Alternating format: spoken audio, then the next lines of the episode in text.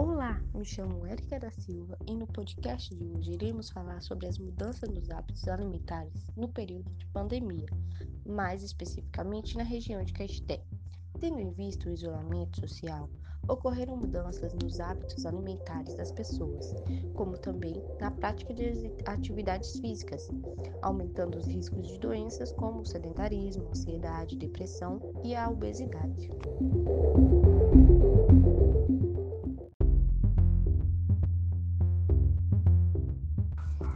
Olá, me chamo Julia Chaves.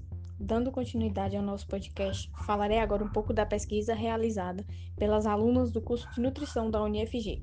Essa pesquisa foi realizada pelo Google Forms e mostra que a maioria das pessoas que responderam deixaram seus hábitos alimentares de lado desde que o isolamento social começou ainda lá no mês de março. Vale ressaltar que 63,4% dos entrevistados tiveram alterações nos seus hábitos alimentares cotidianos é, falando agora com relação à atividade de exercício físico, cerca de 51,2% dos entrevistados não praticava nenhuma atividade física no período anterior à quarentena e 48,8% praticava atividade física com regularidade. Desses, 31,7% não praticou nenhuma atividade física no período de isolamento social.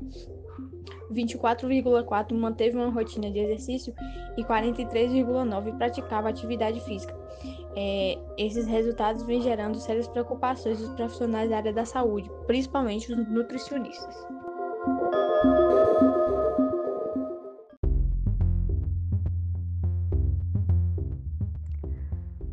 Diante dos dados expostos na pesquisa, nota-se um aumento na má alimentação, sedentarismo e nos riscos de adquirir problemas de saúde, como a obesidade, a hipertensão, entre muitas outras.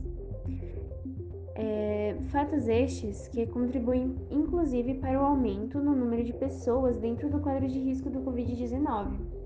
É necessário, então, que as pessoas aproveitem o período que estão em casa para diminuir o consumo de alimentos processados e industrializados e realizar exercícios como alongamentos, ginástica ou até mesmo a dança. Essas mudanças de hábitos são importantes para a melhoria da qualidade de vida e para evitar doenças.